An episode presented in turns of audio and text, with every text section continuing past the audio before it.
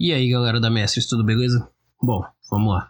Antes de tudo, deixa eu explicar para vocês. É, tivemos problemas com o áudio original dessa gravação, então a gente teve que tirar o áudio direto da live lá do Facebook. Então, nos perdoem pelo, pelo áudio um pouco cortado, um pouco chiado.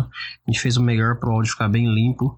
E fiquem tranquilos que nos próximos estaremos continuando na nossa atividade normal, com os áudios legais e com muito conteúdo para vocês, beleza? Uma coisa importante, gente. É, a gente tá em época de quarentena. Quem puder, fique em casa. Quem não puder, pelo menos se cuida. Cuide da sua saúde, porque cuidando da sua saúde, você está cuidando da dos outros. Beleza? Esse é o recado da Mestres para vocês. E fiquem com o nosso áudio curso RPG Boletos e Busões.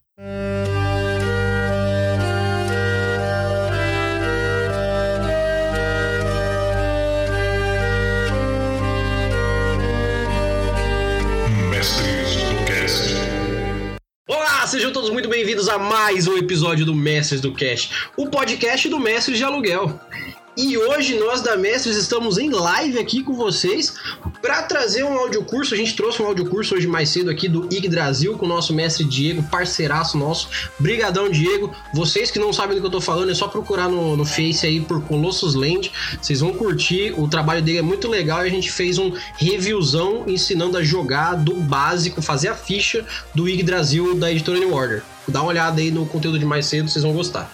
Mas agora eu não tô aqui sozinho, é claro, porque a nossa ideia aqui é fazer da sua Páscoa mais RPGística.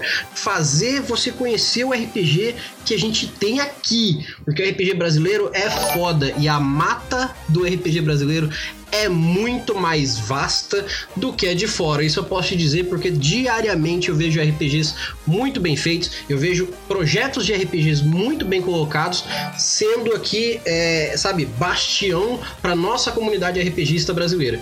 E hoje, claro, vou estar trazendo aqui um convidado foda. Vocês estão vendo aqui, ó nesse layout todo aqui que está em volta de mim. A gente vai falar sobre um RPG que está em financiamento coletivo, um financiamento na qual eu vou me dispor aqui a, a, a dar minhas moedinhas, porque eu, eu quero realmente jogar ele, porque a temática para mim é sensacional. Mas não sou eu que vou falar dele. Hoje eu trago para vocês, senhor Luiz Lindroff. Muito boa noite. Aê! Boa noite a todos. Muitíssimo obrigado por separar esses momentos preciosos da vida de vocês, essas, essas migalhas de atenção nessa, nessa rotina quarentenada que todos nós estamos vivendo agora para poder salvar nossos avós. Eu, Exatamente. Eu prefiro meus avós do que a economia mundial, então fodam-se vocês empresários que acham que, que tem que todo mundo voltar a circular por aí. E já começamos comunista e já começamos bem, é isso aí. Não, mas, peraí, eu não sabia que cuidar dos outros era comunismo, perdão, tô, tô, oh, tô errado. né, cara? Quando, quando a gente fala que. Toda vez que você fala que, tipo, ah, homofobia é feio, ver alguém te chamar de esquerda, daí, porra, que tipo de direita é essa, cara? Bom, eu. eu desculpa a porrada no microfone. Eu estou falando por mim, Erli, não sobre a mestre, só que eu vou até tampar logo por um momento eu não tô nem aí pro que você, pessoa que acha que a economia vai afundar, tá pensando. Eu tô pensando nos meus filhos, eu tô pensando na minha mãe, eu tô pensando na minha família. Não é porque eu tenho dinheiro, pelo contrário, eu sou bem pobre. Mas só tem um jeito de ganhar dinheiro nessa vida: estando vivo. É. Essa é a minha opinião. Essa é a minha opinião. Se ficar difícil hoje eu tiver que comer arroz puro com farinha, eu vou comer numa boa, porque eu estou vivo para isso. Beleza? Pronto? Isso aí, gente. É, é pra... Nesse clima gostoso, como diria o Léo, como diria o Léo, nosso mestre aqui também, que deve estar assistindo a gente provavelmente, com esse pedaço de torta de climão, a gente começa esse episódio Opa. sensacional aqui.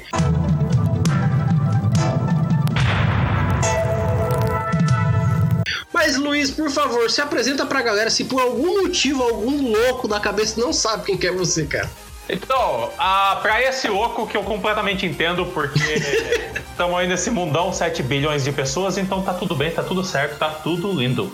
Hum. Meu nome é Luiz, eu sou o host do Dados e Contracapas, um canal no YouTube, que tem uma continha na Twitch na qual eu não acesso faz alguns meses. Olha aí. Inclusive, eu parei de fazer coisa lá, mas eu tô focando no YouTube. É um, um canal do YouTube que, onde eu falo basicamente, principalmente sobre RPG e literatura.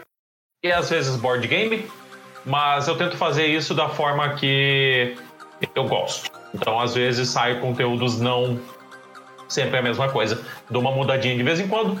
Mas lá vocês podem ver gameplay de alguns board games, vocês podem ver resenhas de livros e eu falando sobre sistemas de RPG, que é basicamente a parte que mais traz gente pro meu canal e que me incentivou a fazer o projeto do qual a gente vai falar hoje, que é um financiamento coletivo de um livro de RPG que ah, ele é diferente. Acho que diferente é uma boa palavra, mas não é a completa, cara. Porque, pelo que eu entendi, ele não é só um RPG diferente.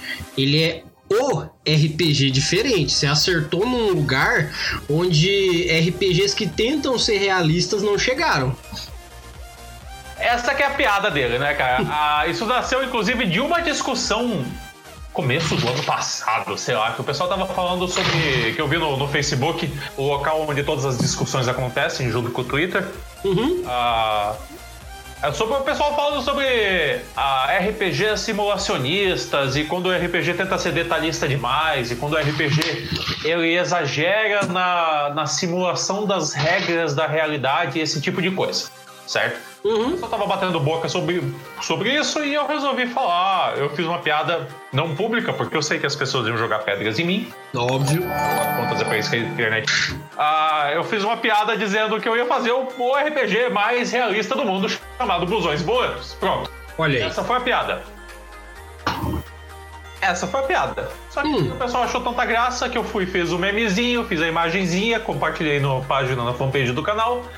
Aí o bagulho, sei lá, teve um alcance orgânico de 40 mil pessoas, um bagulho maluco desse, tá ligado? Uau, uau. Você sabe que funciona quando você recebe no WhatsApp. Sim, Recebi a minha, eu recebi a minha piada no WhatsApp, tá ligado? caraca. Aí eu, tá bom, então. Então. Aí, como o ser humano é uma criatura capitalista maldita e, e, e gananciosa, eu falei: quer saber? Eu vou transformar isso num jogo de verdade. Uhum. Aí eu achei mais. Eu achei mais um idiota, quer dizer, mais um sonhador pra fazer o projeto junto comigo. E, e a gente começou a escrever o livro, cara. E agora tá rolando o financiamento coletivo do, do jogo que se propõe a mostrar a nossa realidade, o mundo de verdade, sobre a ótica, sob a ótica de um RPG. Olha isso, cara. É, o, o que é o mais legal é que você, assim, na brincadeira, você propôs simplicidade, realismo e aquele excesso de humor que a gente costuma achar quase que prejudicial em algumas mesas. Tipo, ó, tá beirando a- o retardo, isso tá, tá ficando meio mongol isso aqui, vamos voltar à seriedade. Não, é pra jogar nessa linha tênue da zoeira em- extrema, só que ao mesmo tempo tem um quesito de realidade extrema e a simplicidade, porque, porra, eu, eu vou te dizer que de vários RPGs simplistas e até genéricos que eu já vi, é, eu acho que é o RPG com uma ficha mais resumida e ao mesmo tempo completa que eu já vi, cara. Então, nesse ponto, mais uma vez, outro parabéns pra você. Pô, valeu. Pra quem tá vendo, pra quem tá acompanhando a live, quem tá vendo a imagem, gente, a ficha tá no. É essa ficha que tá aparecendo aí, tá bom? Na- No, no overlay. Inclusive, é a certidão, né? É a certidão do personagem. Exatamente. Esse nome, esse nome nasceu porque eu pensei, a primeira ideia da ficha era fazer algo que parecesse a certidão de nascimento. Sim. Ah, aí eu inclusive achei, isso tem no Google, se vocês pesquisarem, se vocês botarem tipo certidão de nascimento, background no Google, vão achar, vocês vão achar em alta resolução o fundo oficial da certidão de nascimento original, atual, Caraca. em alta resolução. Uhum.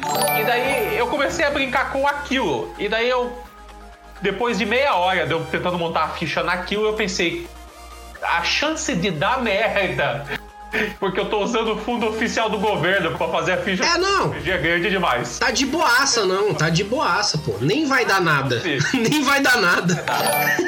Vai dar ruim. Nem vai dar, não, pô. É que nem você pegar o, o fundo da nota do real pra fazer uma propaganda de ótica. Tá? Nem vai dar, não. Não, nem vai, nem é crime federal essa. Não, nunca.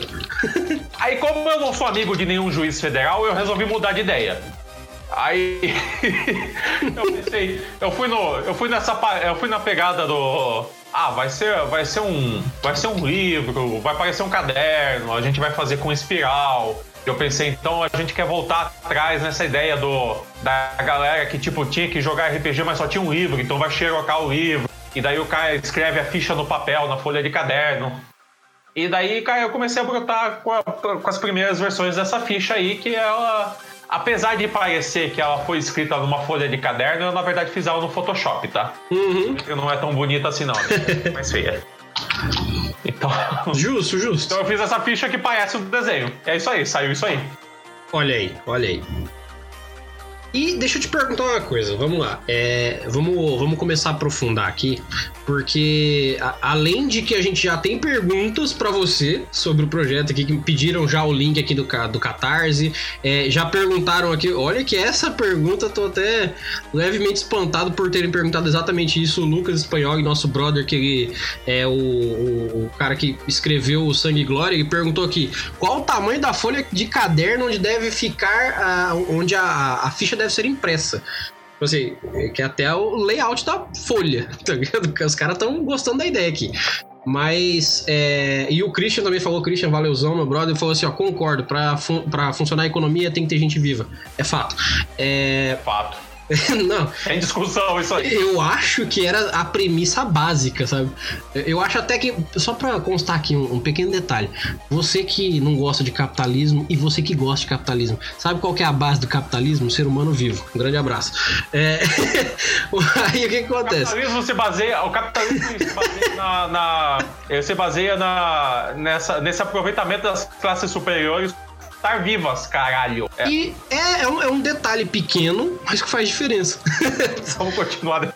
Sim, não. É, hoje é o dia da gente. A gente vai ser hateado tanto, cara. A gente vai ser tão hateado, mas tudo bem. É, Luiz, quando você fez a ideia da certidão, né, a ficha certidão, como você disse, você já queria dar essa cara de pessoa real, física, né? Uhum. E até eu achei uma, uma, uma, jogadinha muito da hora você ter colocado uma parada de foto 3x4 ali. Parabéns, cara. É mais um achievement pra essa ficha que ficou sensacional isso.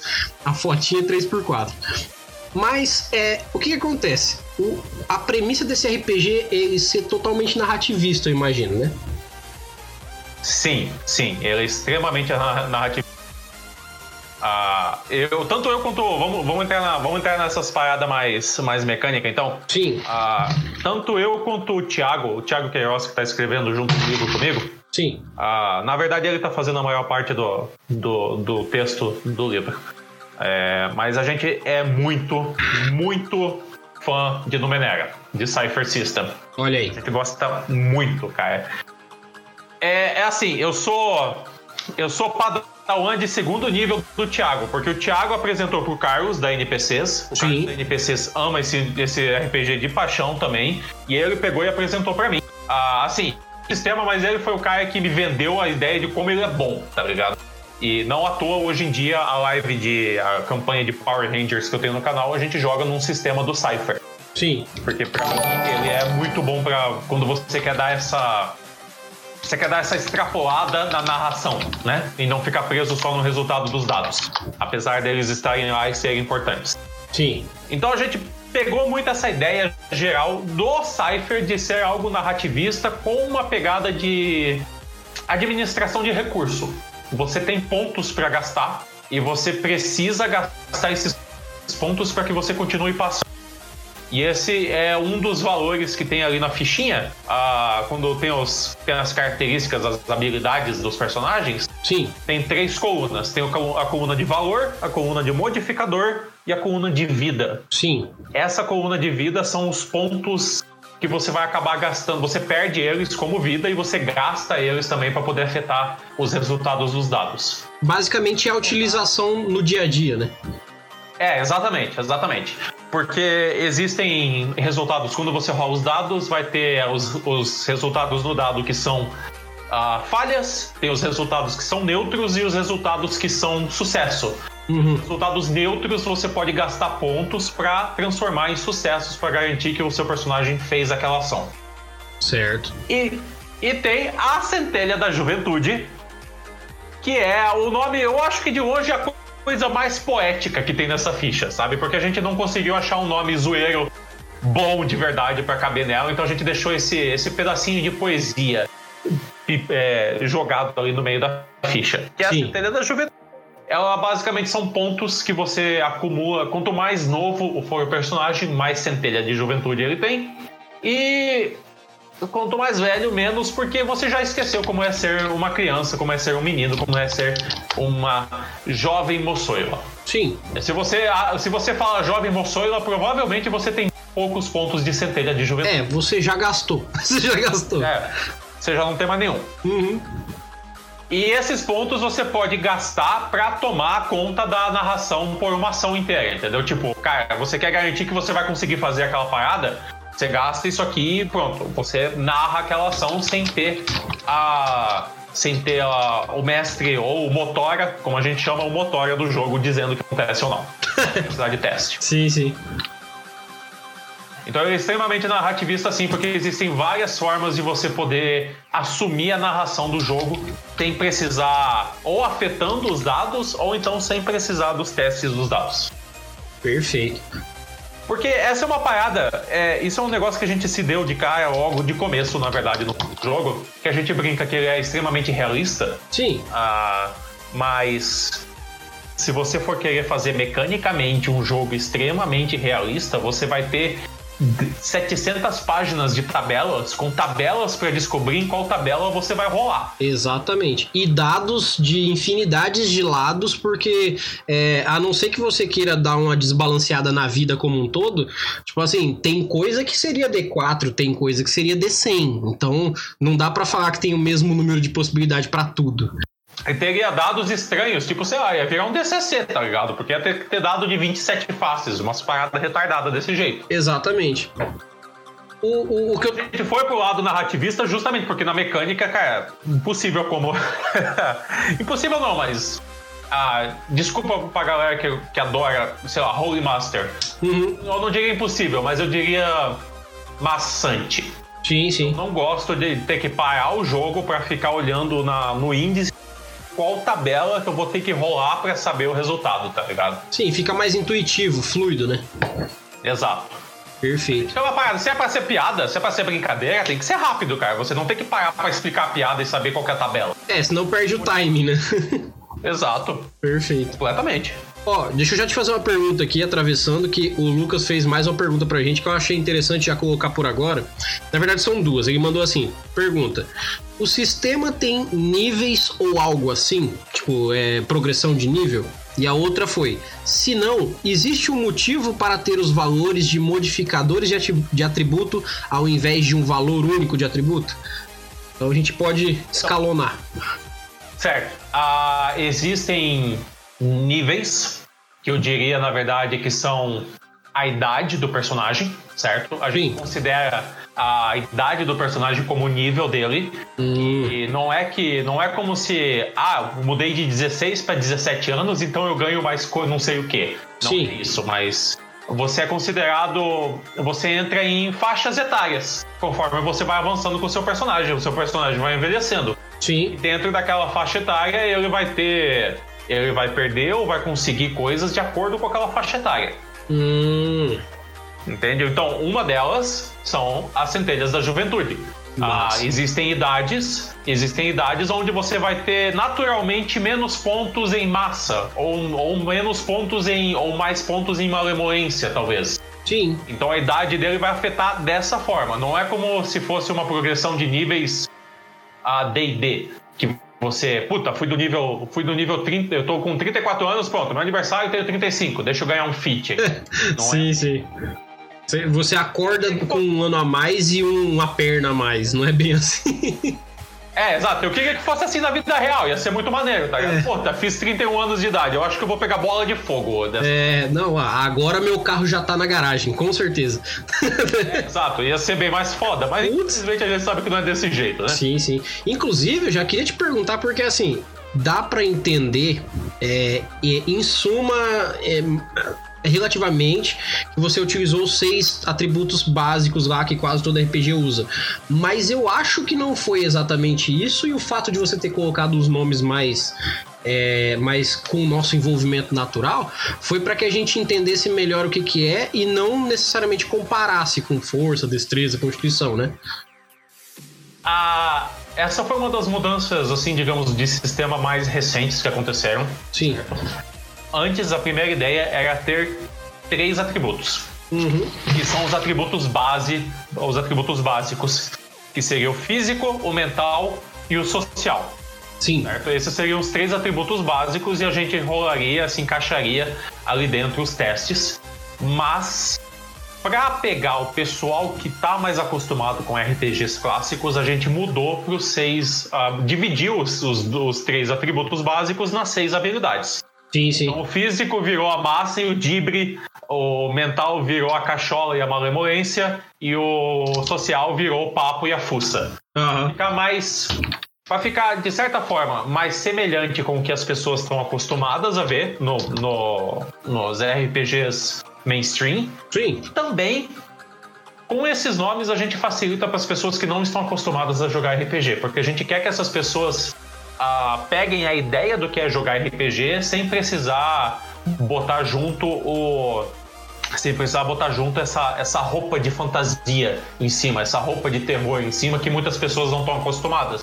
É, porque também parece que quando você diz fantasia, você está obrigatoriamente ligando a fantasia medieval épica. Parece que tudo é fantasia medieval épica. É uma coisa que eu percebo muito quando eu vou apresentar RPG para as pessoas. Eu falo assim: não, é, eu trabalho com RPG, a gente normalmente junta uma galera, senta numa mesa, cada um produz um personagem e a gente vai fazer uma fantasia. Aí já me perguntam: ah, aqueles que tem dragão? Aqueles que tem monstro? Não necessariamente. não necessariamente. Necessariamente. A maioria é, mas não necessariamente. É, é porque comumente a gente quer uma coisa fantasiosa para fugir do real. Só que como a proposta desse é o real, então é fantasiar sobre o real, né? Exato. Exato. Perfeito. É, continua sendo uma fantasia. A gente Sim. tá fingindo que é outra pessoa no nosso mundo. De uma Sim. forma, de, com uma visão mais. Uma visão mais ridícula, mais sarcástica. sim, sim.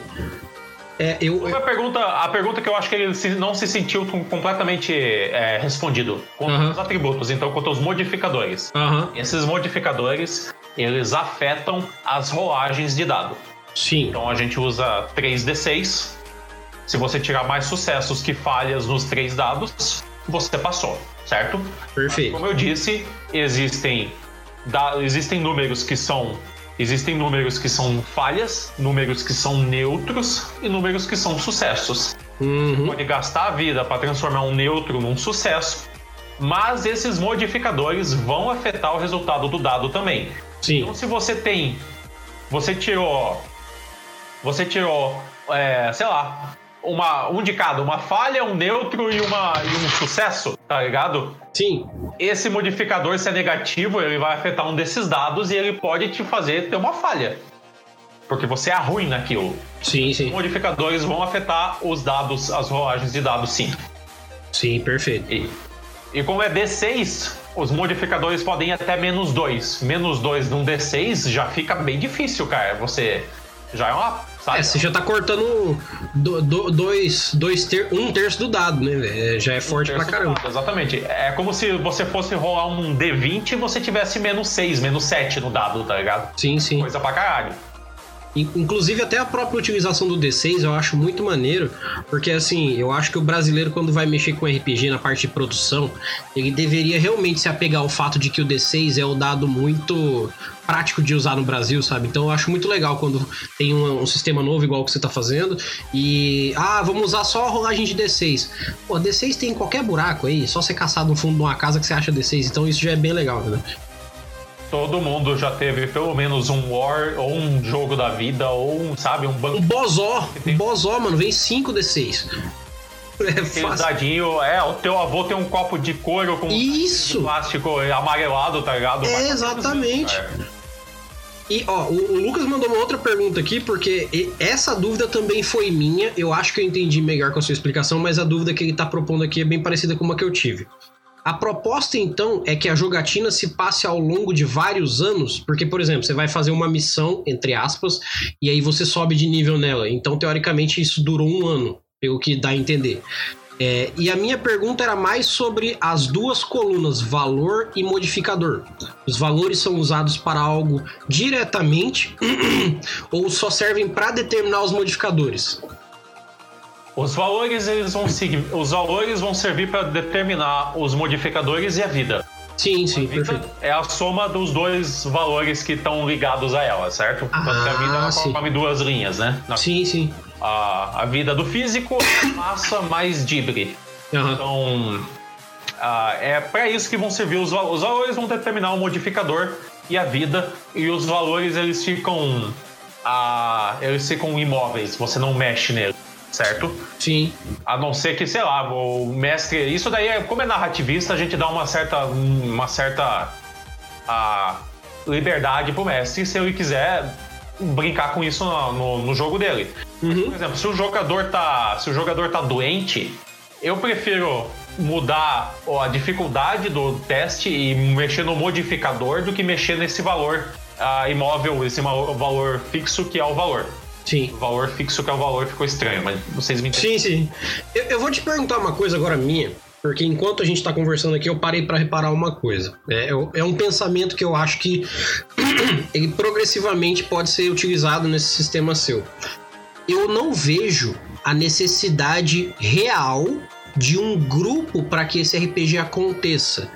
Então eu posso supor que esse RPG pode ser mestrado para uma pessoa. Sim. Porque assim, aqui é como é um RPG da vida real, a gente pode ver como pessoas são indivíduos separadamente e elas vivem suas vidas não necessariamente precisando de um grupo. Elas podem ter um grupo. E a grande maioria das vezes, por exemplo, você tem amigos, você tem família, mas você não faz tudo com a sua família, você não faz tudo com seus amigos, com a sua esposa, marido, seja quem for. Então esse é um RPG que ele pode ser mestrado um a um ou um a grupo ou até dependendo de como você fizer ali, você pode tentar ver isso como uma possibilidade de livro-jogo, você criar uma aventura pra você mesmo jogar, sabe? Eu tô achando bem versátil isso, cara. É, a- a- nós não pensamos em. A gente não pensou em um RPG solo pra ele, não existem regras pra ele. Ah, eu vou dizer por enquanto porque o futuro é uma grande névoa, né? Sim. Certa? Então eu não vou, eu não vou cuspir pra cima que eu não quero que caia na minha testa. Sim. Mas. O que inclusive a gente faz direto, sem nem perceber. Mas. gente não pensou em regras para RPG solo. Para o que isso não impede a pessoa de adaptar o sistema. Cara, você comprou o livro. Entendeu? Você- Sim. Se você comprou o livro, você quer enrolar ele e enfiar ele na sua estante, tá Sim. ótimo, mano. Vai lá, cara. É, o, esse livro é literalmente seu. Faça da forma como você quiser. É, isso funciona pra todos até, não precisa ser só pra esse. É, exato, funciona para todos. É dessa forma que eu encaro. Mas, ah, sim, você pode fazer o, o- Se você quiser mestrar para só uma pessoa, cara, você pode mestrar para só para uma pessoa, mesmo porque quando a gente se fala do mundo real, eu sempre, quando eu falo assim, eu, ponho, eu me imagino fazendo aspas.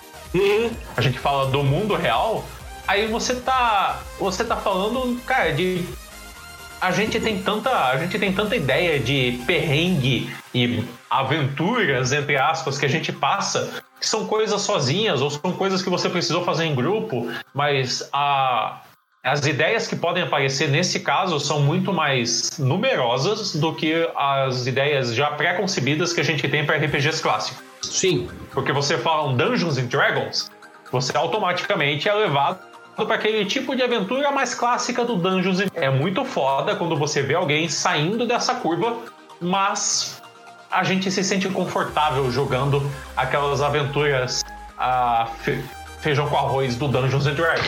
Sim, sim. A gente sabe o que esperar e a gente se diverte com isso. No Busões e Boletos, cara, você pode. Você pode pirar porque você pode pegar um perrengue seu e botar pra pessoa, tipo, fazer ali na hora, tá? Sim, sim. Ah, resolver com o personagem dela uma coisa que você passou. Uma coisa que o seu pai passou. Esse tipo de. Esse tipo de zoeira, entendeu? Sim. Qualquer coisa. Desde o. Desde o. Você tem que entregar um relatório no trabalho e você precisa trabalhar com o Souza do, do setor do lado que gosta. Aham. Ou, ou até você pode fazer terror. Se você quiser fazer terror, cara, no Busões e Boletos, Eu vou dizer que isso é uma ideia que eu tô tentando fazer uma aventura de terror dos anos boletos depois. E é, pode sair extremamente pesado e íntimo para as pessoas, porque você não é um super-herói. E você não tá lutando contra monstros culturescos. Mas se você tá em casa no domingo à noite assistindo Faustão com a sua família e entra três caras armados. É. Não, e assim, a vida real não tem monstros, mas o ser humano tem a capacidade de ser um monstro quando ele quer. E tem muita gente na Terra. Então, é. tem muitos potenciais monstros entre a gente em sociedade, cara. Ligo da Atena a qualquer momento que você vai estar tá numa enxurrada de gente matando e morrendo. Então, é, a, a, visão mais, é, mais realista, digamos assim, né? Que, a gente está usando essas aspas do realismo, a visão mais realista da, do, do terror é o terror cotidiano. E esse terror cotidiano é embaçado, cara. E você pode fazer, você pode fazer aventuras mais tocantes, você pode fazer. Uh, isso é uma coisa que eu não quero que as pessoas se empreendam. É muito gostoso, a gente quer que seja a zoeira. Sim. Mas as pessoas não precisam se prender na zoeira. Sim. Entende? É o tom do texto, mas o sistema não vai. O sistema não vai dar para você só essa opção. Você pode mudar o tom da aventura sim quando você quiser. É, você pode fazer o. Você pode fazer o monstro que é a pessoa que se torna um monstro na vida de outra. Uhum. Mas você também pode transformar o monstro a porra da barata voadora que sai da pia da cozinha. Sim, exatamente. Eu vejo muito pelos conteúdos do Guacha, sabe? Do RP Guacha. Ele pega temas é, naturalmente simples e cotidianos, sei lá, uma música do Michael Jackson e transforma isso numa aventura de Cthulhu, sabe? É, é, é essas possibilidades são grandes com RPGs com essa simplicidade ao mesmo tempo com, essa, com esse nível de detalhismo interessante pela realidade, né? E uma coisa que eu percebi também aqui do Boletos é que eu não, não me necessito também me prender a quesito temporal. Porque eu posso imaginar aqui nesse sistema que está acontecendo um RPG hoje. Mas eu também posso imaginar que é um RPG lá no tempo dos meus avós no sertão do, do interior de Minas Gerais. Eu, eu, eu consigo ver isso. A, o Thiago testou, ele fez vários testes desse RPG com a namorada dele, e alguns dos testes foram usando esse sistema a, com, uma, com uma pegada medieval. Só que daí medieval de verdade. Entendeu? Sim, sim. Todo mundo na lama jogando cocô pela janela. O medieval de real. Uhum. E não o medieval fantástico. Sim, sim. Ah, então você pode mudar o, o tom que você quiser para essa rotina que você quiser campo, entende? Se você quiser fazer com que as pessoas. Uh, se você quiser fazer com que as pessoas entendam como é que é o dia a dia de uma região que não conhece, você pode aplicar a região, entendeu? Ou como é que foi viver naquele. Se você quiser fazer alunos. Uh, se você quiser fazer alunos se colocarem no período histórico que eles não estão entendendo, você pode usar esse jogo para fazer, mostrar como é que era a rotina daqueles dias. Sim, sim. Hum. Você não precisa se prender no, nos exemplos que a gente usa da pessoa de classe baixa que tem que pegar busão, que tem que ir para o trabalho subpago e esse tipo de coisa. Você pode mudar ele também para outras, uh, para outros cidadãos de outras épocas que também eram de classe baixa, que eram subpagos e sei lá, entendeu? Mas você pode mudar essa, essa ideia que a gente apresenta. Isso daí a gente não só a gente não proíbe nem de longe, a gente até incentiva, porque a gente quer que as pessoas usem o sistema da forma como o RPG foi, ser, foi feito, que é para ser usado de uma forma criativa. Sim, sim, sem dúvida. Criatividade. E deixa eu te perguntar uma coisa. Agora, é, assim, a gente basicamente já falou sobre a ficha inteira, a gente só não falou sobre o que, que seria essas tragas e cacarecos e as particularidades. É.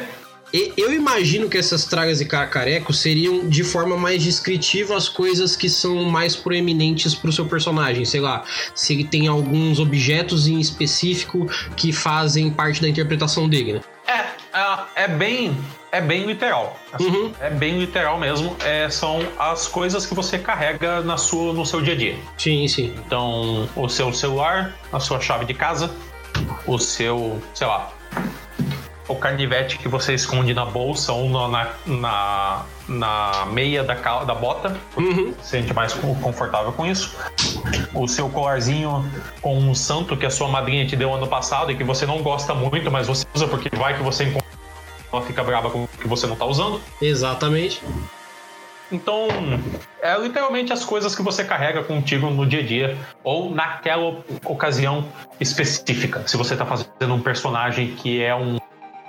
Sei lá, você está fazendo um personagem que é um torneiro ou que é um, um encanador e você está indo para o trabalho ou voltando do trabalho, você vai ter as caixas, a sua caixa de ferramentas junto. Se você está fazendo uma pessoa que é cameraman ou produz vídeos e tudo mais, você provavelmente, se dependendo da aventura, você pode ter a sua câmera junto contigo. Exatamente. Hum. É bem, é bem literal e bem simples esse ponto. Essas, isso, esses objetos eles podem servir como ferramentas se você conseguir justificar para o motora, eles podem servir como ferramentas para facilitar algumas ações que você vai fazer durante a aventura.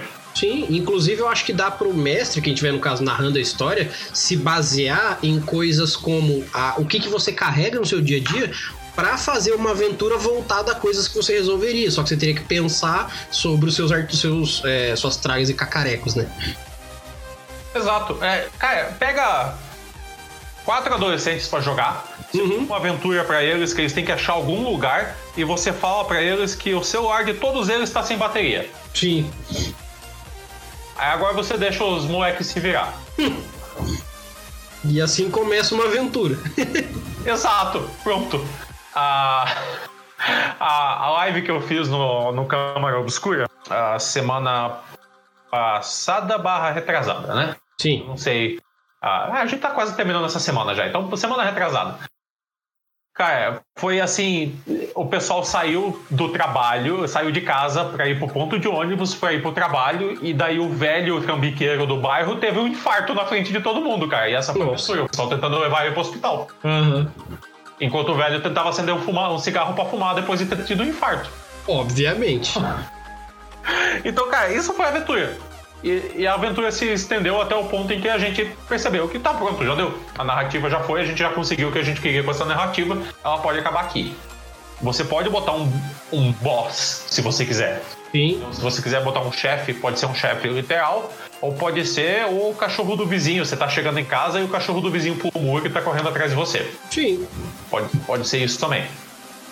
O, o, a última coisa que eu acho que a gente poderia falar da ficha aqui, porque eu, eu suponho que é o que mais pode dar pano pra manga aqui, são essas particularidades, correto? Sim. Certo. Isso aí, isso aí foi a gente tentando. A gente foi. A gente tentando achar uma forma de botar na ficha sem ser números, afinal de contas, RPG e números andam muito um do lado do outro, né? Sim. Ah, a gente tentando achar uma, uma forma mecânica de mostrar que não é porque a pessoa tem dois de massa e três de malemolência, o outro personagem que tem isso também vai ser igual a ela. Uhum. Tá ligado? Ah, você pode pegar duas pessoas que têm o mesmo porte físico, têm um de educação, o mesmo nível, lá, o mesmo nível socioeconômico, e essas duas pessoas elas vão ser extremamente diferentes uma da outra. Então, as particularidades foi a forma da gente explicar isso narrativamente. Elas são separadas em grupos. Essas particularidades, elas são meio que caixinhas de regras, elas são grupinhos de regras. Uhum. Você escolhe um grupo de particularidades e daí ele vai dizer, aquela, aquele tipo de particularidade vai te dizer quantos pontos de criação de personagem ele custa e o que ele vai te hum. dar ou tirar na ficha mas você vai explicar. A gente vai dar alguns exemplos no livro também, obviamente, para ficar fácil para entender isso. Sim. A gente já vai dar alguns moldes prontos, né?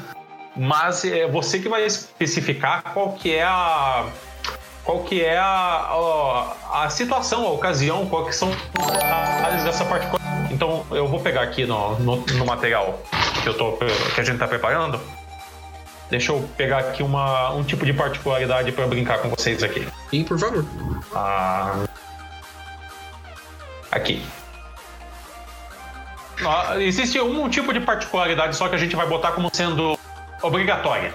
Sim. Que é o grupo econômico. Você uhum. definir qual que é o nível, o nível de dinheiro financeiro do seu personagem. De preferência, a gente quer que os jogadores mexam com pessoas de classe média, baixa para baixo, certo? Porque a gente Sim. quer que as pessoas se ponham no lugar dessas pessoas, da, da, da o quê? 90% da população brasileira. É, das pessoas mais comuns, né? Porque senão vira as aventuras de riquinho rico. É, você vai botar, você vai botar o cara, porra, qualquer graça. Eu vou fazer um personagem aqui, ele é herdeiro de, sei lá, da Seara. É. Ele é herdeiro de um diretor da Sadia. Porra, vai tomar no teu cu, qualquer dificuldade, tá Ele é o Bruce Wayne e a dificuldade é. dele é que um dia ele vai ser o Batman. É isso. É, tá, tadinho. É. Então, assim, não, a gente quer brincar com se a gente quisesse esses megas pessoas da vida real tudo mais, a gente faria uma faria uma, um RPG sobre atleta, sobre, sabe, ah, soldados que resgatam pessoas, sobre bombeiros. A gente falaria sobre pessoas. Não, a gente quer falar sobre a o NPC, vamos brincar assim no ponto de RPG, tá ligado? Que é o cara que cuida da lojinha, que vende os mágicos dos heróis. Sim, sim. Quer falar desses caras.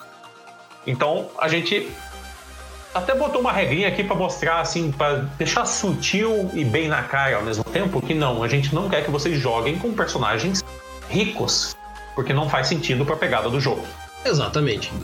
Então, o grupo econômico é um negócio que é meio é o, é o digamos a única a única particularidade obrigatória do jogo. Uhum. Mas, se você quiser, você pode pegar nível de escolaridade. O nível de escolaridade a gente já dá até o ensino médio para as pessoas, porque nós somos muito legais. Eles colocaram um mundo ideal onde todo mundo tem ensino médio concluído.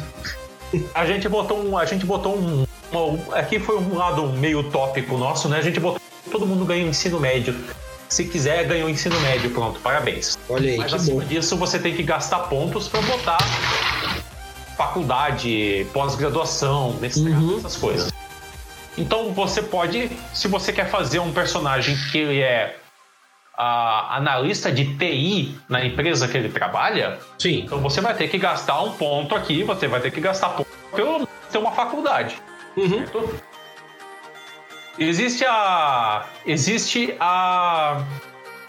A particularidade de grupo étnico, aonde você gasta pontos para você não só fazer parte de um grupo étnico, mas você também ser inserido naquele contexto. Porque às vezes você simplesmente não, não tem a pira de acompanhar, entendeu? De saber e tudo mais. Você não se sente, sei lá, você é de uma família. Tu tá pouco fodendo que a tua família veio da. e essas coisas. Você Sim. só nasceu polaco e pronto, tá ligado? Você não acompanha a cultura alemã da sua cidadezinha de 15 mil habitantes no interior do, do Paraná. Isso, exatamente. Você não é um gaúcho de bombacha que vai todo domingo nos eventos familiar e Exato, aquelas coisas assim. Com aquele acampamento loucão, rasco, pessoas e aquelas coisas. Você não faz isso. Então você não precisa gastar num grupo étnico aqui desse ponto. Mas se você quiser ser inserido nisso e você ter as vantagens e características de ter esse conhecimento, aí você gasta pontos para poder ter esse grupo étnico. Certo? Sim, sim. deixa bem aberto aqui, mas ter opções, sim. Ah, opções prontas já no livro. Círculos sociais, por exemplo, se você tipo, tem o futebol da feira e daí você tem um cara lá que é advogado e você dica de direito no meio da aventura. Se você tem círculos sociais, você consegue, o cara te conhece, contato para conseguir uma facilidade, esse tipo de coisa. Sim, sim. Então, a, a gente deixa a pessoa definir dentro do círculo do, das, das. Perdão, me perdi aqui, mas dentro das particularidades, ela escolhe o tipo de particularidade e daí ela define os detalhezinhos dessa particularidade. Existem, por exemplo, é, aqui, inabilidades e dificuldades. É uma particularidade que vai te sacanear em alguns pontos. Mas Sim. em compensação, ela vai te dar pontos para gastar em outros lugares. Exato. A gente deixa, a gente deixa ter essa compensação. Uma das particularidades que o, o Thiago sugeriu a gente botar é a batata de sofá.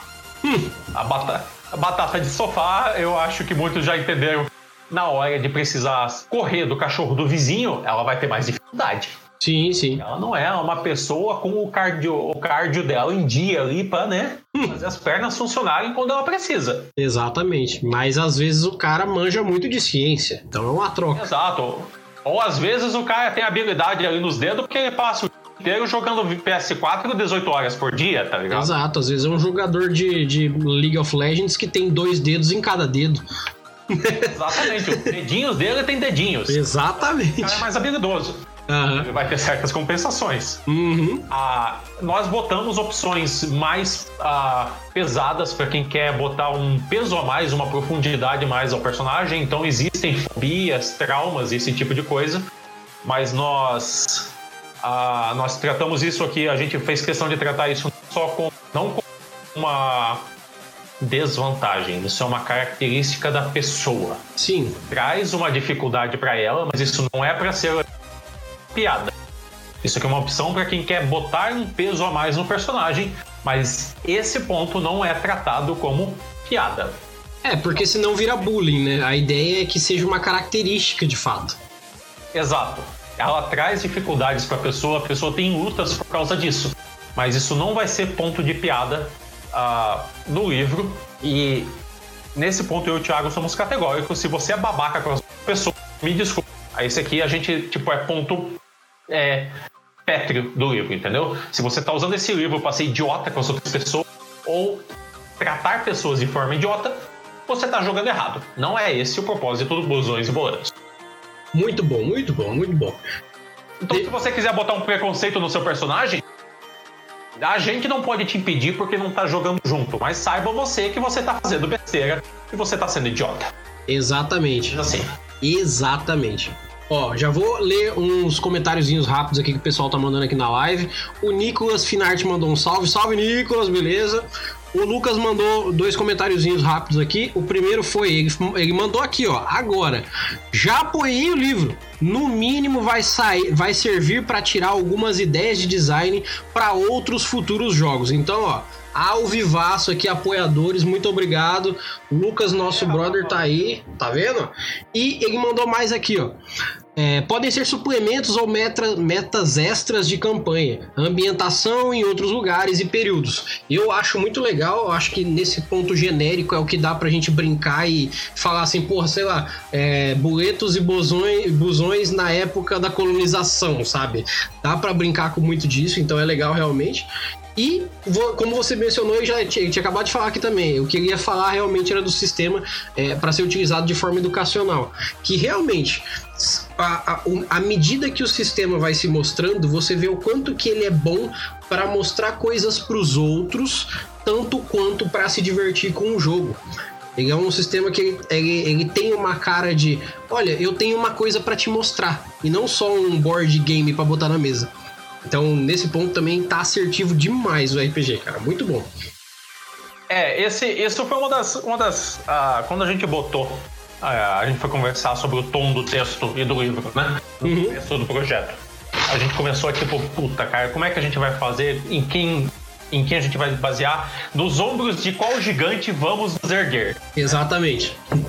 E isso ficou meio que, pra mim e pro Thiago, cara, a gente, a gente não quer se igualar ou imitar eles, mas a, os caras do Monty Python fazem um negócio que a gente acha que é bom, que é você fazer piada com crítica, você fazer uma piada ácida, você Sim. faz uma piada sarcástica, extremamente sarcástica e ácida, mas ela é uma crítica junto. E se você quiser encarar ela só como uma piada, você encara. Se você quiser encarar ela crítica, você encara também. Mas o tom tem que ser diferente, porque a gente não tá falando aqui de britânicos da década de 80, de brasileiros de 2000. Então tem que ter uma adaptação nessa história toda. E no final das contas, o brasileiro, ele dá mais atenção quando é na base da zoeira. É, Ele sabe que é assim que funciona no Brasil. o, o meme é o segundo maior combustível do brasileiro. Não tem como. Não tem como, cara. Exato, cara, não adianta. Ah, se tem um tom de piada, um tom de brincadeira, de zoeira, o brasileiro ele naturalmente dá mais atenção para aquilo. Não é à toa que o Não Salvo é o maior blog do Brasil, sabe-se lá com quantas décadas. Não, e, e pensa assim, o Cid já chegou num ponto onde ele começou a transformar a realidade em transmissão da própria realidade, só que com um tom de zoeira. Ele, sei lá, ele tá virando um, um, jornalista que fala sobre a vida como ela tá sendo, só que do jeito que ele fala virou piada, e é isso. Porque no final das contas, eu vejo, por exemplo, eu ouço o próprio podcast do Não Ovo, cara, ele, ele fala sobre coisas da vida. Ele não tá inventando história, ele não tá fazendo piadinha. Ele tá contando coisas do dia a dia dele. Só que ele tá contando umas coisas que são tão sem pé nem cabeça, tão sem nexo, você fala, não pode ser verdade, que no final das contas ele tá sendo humorista pra caralho, mas ele só tá falando como é que é o dia a dia.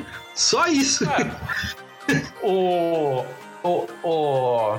O, o, como é, meu Deus do céu, o sensacionalista também. Sim. Inventa. Ele inventa, mas uma, ele inventa umas paradas que eu consegue falar. Isso aqui é totalmente mentira, tá? Sim, mas é, é, uma mentira gostosa de ler, porque você fala, nossa, mas que é filha da mãe. E... Que filha da é. mãe. E às vezes ela é plausível, tá ligado? Tipo, é. é mentira. Não à toa que tinha gente que no começo achava que o sensacional estava espalhando notícias de verdade. É, então... um dos maiores problemas do brasileiro com esse combustível é que o brasileiro usa muito, mas não sabe do que, que ele é feito, né? Aí às vezes o brasileiro fica assim, ué, mas isso aí não era uma notícia? Ah, esse pessoal aí tá fazendo fake news, gente. Era piada esse tempo todo. Você que não entendeu. Você que não entendeu. Exato. É só isso. Exato. Você que não clicou no link para ler o texto e já começou a achar que era verdade, né? É, e não se deu o trabalho de olhar o nome do negócio que chama sensacionalista, né? É. Tava fácil esse tempo todo. Mas Luiz, pra gente fechar aqui então, porque explanamos sobre o sistema que para mim vai ser um sistema que vai carregar muita gente aqui, porque é um sistema gostoso, principalmente porque eu quero ver gente iniciante jogando esse sistema, mas é, o, o, valor que ele vai ter na prática, logo depois que terminar esse financiamento e que a gente botar ele em prática, que o pessoal vai ajudar aqui, vai comprar e vai financiar a porra toda aí, o principal aqui é o, o que, que você quer, junto com, com o seu parceiro aí, Thiago, deixarem de mensagem com esse sistema? Porque eu, eu, gostaria de perguntar isso pro, pro Guy Gardner um dia, sabe? O que, que você quis dizer com D&D? Então eu vou perguntar para você aqui, qual que é a mensagem real do Boletos e Bosões para vocês, assim? Ih, rapaz! Aquela, aquela filosofia agora. Agora você me pega. Agora você me pega entre falar sério e ser extremamente zoeiro. Mas pode dizer as duas coisas. pode dizer as duas na coisas. Dúvida, a gente, na dúvida a gente vai. Eu vou, eu vou nos dois e eu não digo qual é qual. Exato. Perfeito. Quem pegar, pegou. Quem pegar, pegou. Então, assim, a Busões e Boletos é a realidade. Cara, a gente tá mostrando o mundo, a gente tá mostrando o que é e o que existe, como você pode fazer isso virar um jogo. Afinal de contas, a gente já se fode tanto no busão mesmo, vamos pelo menos dar umas risadinhas enquanto a gente joga com os nossos brothers. Exatamente. Agora, a parte mais oculta do texto, vamos dizer assim, é que tá dentro, embaixo dessas piadas e tudo mais, é você conseguir fazer as pessoas se botarem no lugar de outras que você sinta que exista. Olha aí. Então esse é um ponto meu, eu filosofando. O Thiago pode não achar isso e eu posso estar completamente errado na visão de vocês. Hum. Foda-se. É isso aí. Mas sou eu filosofando aqui. A, a gente poderia ser. A gente poderia ter pego um, um tom de texto mais mais bonito, mais humanitário. Humanitário é uma palavra errada para usar aqui, mas é mais um, um, um tom de texto mais carinhoso para explicar como se botar no lugar das outras pessoas e como você enxergar a vida do ponto de vista de outro ser humano que não tem nada a ver contigo, com você. Sim. Mas a gente sabe que as pessoas elas fazem isso muito mais fácil quando elas estão se divertindo e não encarando É, isso é então, é fato. Né? Quando você está se divertindo e não tendo que encarar isso como obrigação, é muito mais fácil você absorver. Algumas coisas elas têm que ser encaradas como obrigação e revistas de forma séria. Mas existem passos até lá e existem certas coisas que você pode fazer enquanto você brinca com seus amigos, enquanto você dá risada com seus com seus colegas. E você pode fazer isso de uma forma sutil no Busões Boletos. Exato. Você pode botar a pessoa para se perceber como outra sem ela nem ver que tá fazendo isso. Sim. Ela tá fazendo uma piada, ela tá fazendo uma. Ela tá fazendo ali uma toda uma brincadeira, ela tá só rindo, mas ela pode ter um clique e perceber alguma coisa que ou ela faz na vida ou ela viu outra pessoa fazendo. É uma brincadeira cheia de piada ácida, cheia de piada sem graça, casos, porque o humor é subjetivo, mas ela tem o, esse objetivo nobre de pelo menos a gente conseguir alcançar alguém, fazer algumas pessoas repensarem. E, cara, se eu conseguir fazer isso com uma pessoa, pra mim tá maneiro já, tá ligado? Eu já alcancei e mudei alguém. Ah, mudei? Não. Mas eu ajudei a pessoa a. É, você fez a diferença. Uma coisa eu fiz. Inclusive, eu espero que um dia as pessoas cheguem em você, cheguem em mim, cheguem em quem tá ajudando a fazer disso um RPG no futuro e falem assim: caraca, mano, se eu não tivesse jogado boletos e bosões, sei lá, talvez eu não tivesse melhorado na minha depressão, ou eu não tivesse parado de fazer minhas terapias que eu preciso fazer, porque o RPG, a premissa dele é juntar a galera para bater um papo, se divertir. E aí, quando você consegue botar assuntos tão próximos da gente no quesito do vamos bater um papo e nos divertir, a gente está exatamente quebrando a barreira do sobre alguns problemas a gente não fala. A gente está transformando em jogo coisas que às vezes afetam de fato a gente. Só que a gente consegue transformar a aspereza do assunto no, na leveza do deixar rolar, porque é uma brincadeira. Eu tô só interpretando um personagem aqui. Então, quem sabe um dia a gente não, não, não, tem aí um depoimento daqui a alguns anos ou daqui a algum tempo, que seja, alguém falando assim, poxa, cara, esse RPG aí me fez uma diferença enorme na vida, porque eu me abri, porque, poxa, eu conversei mais com as pessoas, porque eu consegui interpretar eu mesmo e vi que eu poderia rever a vida e tal. Então, com certeza esse RPG vai dar muito pano pra manga e de coisa boa, cara. Parabéns, de verdade. É o que a gente. É o que eu espero. É o que eu espero realmente que aconteça. Cara, se acontecer, se alguém vier me falar isso, isso pra mim, já se preparem. Vai ter Luiz chorando na frente das pessoas. Eu sou uma manteiga derretida. Eu sou uma manteiga derretida. Então, se fala essas coisas, eu já fico todo, todo bobo e meio amolecido. Ó, oh, então, que bonitinho. Se alguém falar isso, cara, eu provavelmente. E. Tá tudo bem, inclusive, é um processo. Chorar está bem, chorar é normal. Sim. Tem gente que se segura e depois fica mal porque não sabe que tá tudo bem chorar. Exato. Inclusive, se você acha que chorar é coisa de personagem, faça um personagem chorão. Se deixe levar. É. De Coach Prey, porque eu falei chorão e lembrei do Charlie Brown. Que ontem deveria ter feito 50 anos, verdade, verdade. Bom, gente, eu acho que a gente conseguiu mostrar para vocês tudo que vai ser e eu acho que assim, tudo não, uma grande parcela e o principal, o potencial desse RPG nacional, simplista, completo e principalmente que está sendo feito de coração, vocês viram, para vocês que são RPGistas. Então, Luiz, muito obrigado pela participação aqui. É, esse não vai ser o nosso único papo sobre o Boletos e Busões. Assim que terminar a campanha, a gente vai vir aqui bater um papo, nem que não seja tão grande assim, mas para falar como é que foram os resultados, para falar como é que tá sendo a aceitação da galera, porque é um sistema que eu tô botando fé de verdade. Eu, eu vejo o seu empenho no que você tá fazendo e eu vejo a intenção. Essa intenção, para mim, é a intenção real do RPG. A pessoa que faz um RPG com a vontade de fazer pessoas ficarem felizes, reunidas, é, colocarem assuntos em pauta, sim, e em momento nenhum a ideia é divergir e sim convergir, unir, cara, é o RPG. Isso para mim é o RPG. Então, de verdade, muito obrigado pelo trabalho que vocês estão tendo e que ainda vão ter até acabar o financiamento. E. Rapaz. Não, eu imagino que você vai, vai de vez em quando você vai falar assim, cara, não vai dar não, não vai dar não. Fudeu aqui, fudeu aqui. Peraí, dá mais 10 dias para mim. O desespero, o desespero e a, o desespero e a ansiedade, elas têm sido parte integral da nossa rotina agora, mas a gente já estava se preparando para isso só quando falou de fazer uma campanha, tá? Exatamente. Vamos fazer campanha financiamento coletivo. Daí eu pensei, eu vou perder. Se eu não ficar careca agora, eu não fico mais. É, se não cair o cabelo agora, fi, vai ter cabelo. Vai ter cabelo. É a, é, a prova de, é a prova de ferro. Eu fiz 30 anos esse ano, tá ligado? Comecei uhum. financiamento coletivo, cara. Não cair o cabelo agora, eu vou ser um velhinho cabeludo. Vai, vai é sim. Isso aí. Vai sim. Então, galera, muito obrigado pela atenção de todos que estão vendo aqui. Galera que tá curtindo a nossa live, muito obrigado pelos comentários, muito obrigado por estar tá assistindo. Quem já foi apoiar, como o Lucas, muito obrigado. Quem não foi ainda, você tá demorando, já devia ter ido lá dar o seu apoio, porque é um puta RPG legal pra caralho. E se você quiser fosse escrever um RPG hoje, você ia querer o apoio também. Então faz sua parte, beleza? muito. Lucas, Brigadão, Caia. Valeu. Um beijo no seu coração, pro seu pai, pra sua mãe, pra Xuxa e pro seu vegetal favorito, caso tenha um. Exatamente. E no mais, eu lhe agradeço a todos que estão aqui ouvindo esse, esse podcast para quem tá ouvindo e a live para quem tá acompanhando aqui. A gente se vê nos nossos próximos episódios. Fiquem ligados em nossas redes sociais. Só procurar por Mestres de Aluguel no Instagram, no Twitter, no Facebook, em tudo quanto é lugar.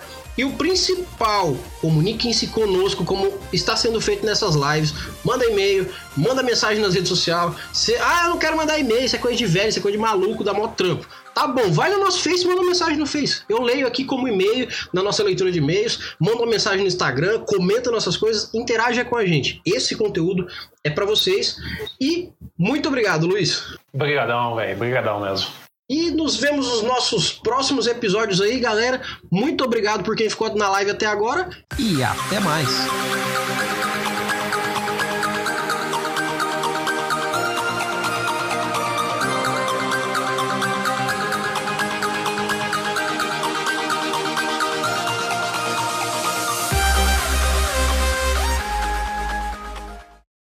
Versão brasileira Mestres do Cast.